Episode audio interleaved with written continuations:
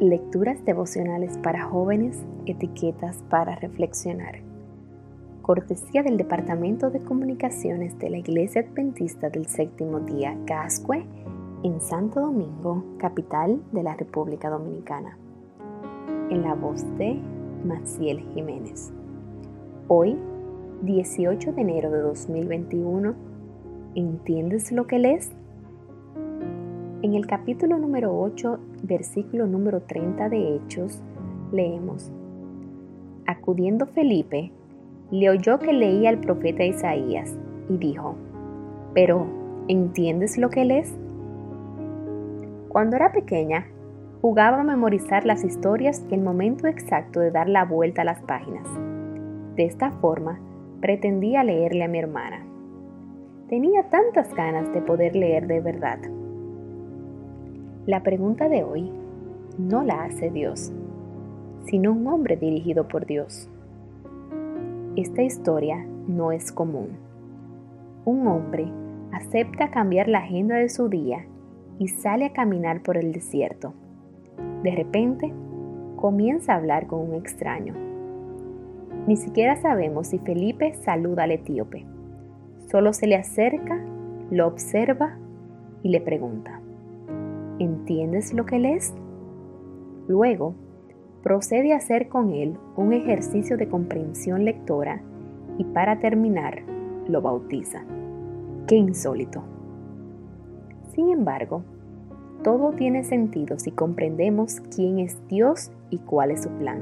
Si entendemos cómo actúa y cómo actúan quienes lo siguen y lo aman.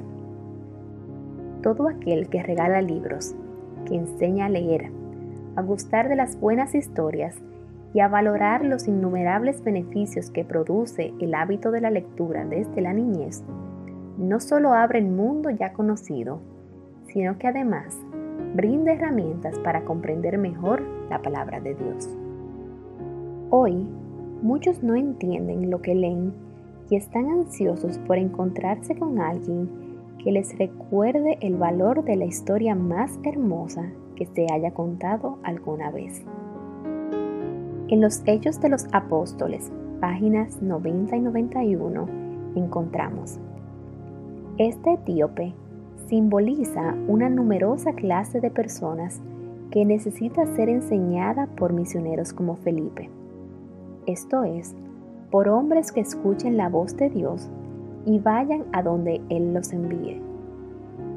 En todo el mundo hay hombres y mujeres que miran fijamente al cielo. Oraciones, lágrimas e interrogantes brotan de las almas anhelosas de luz en súplica de gracia y de la recepción del Espíritu Santo. Muchos están en el umbral del reino esperando únicamente ser incorporados en él. Hoy también los ángeles guiarán los pasos de los obreros que consientan en que el Espíritu Santo santifique sus lenguas y refine y ennoblezca sus corazones. ¡Qué hermoso! Dios tiene un plan para cada uno de sus hijos. No solo lo cumplió en un camino desierto a Gaza, puede cumplirlo hoy. ¿Y tú? ¿Entiendes lo que lees? Pregúntatelo y también prepárate para preguntárselo a otros.